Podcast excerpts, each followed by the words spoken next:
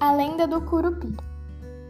Assim como o boitatá, o curupira também é um protetor das matas e dos animais silvestres, representado por um anão de cabelos ruivos compridos e com pés virados para trás.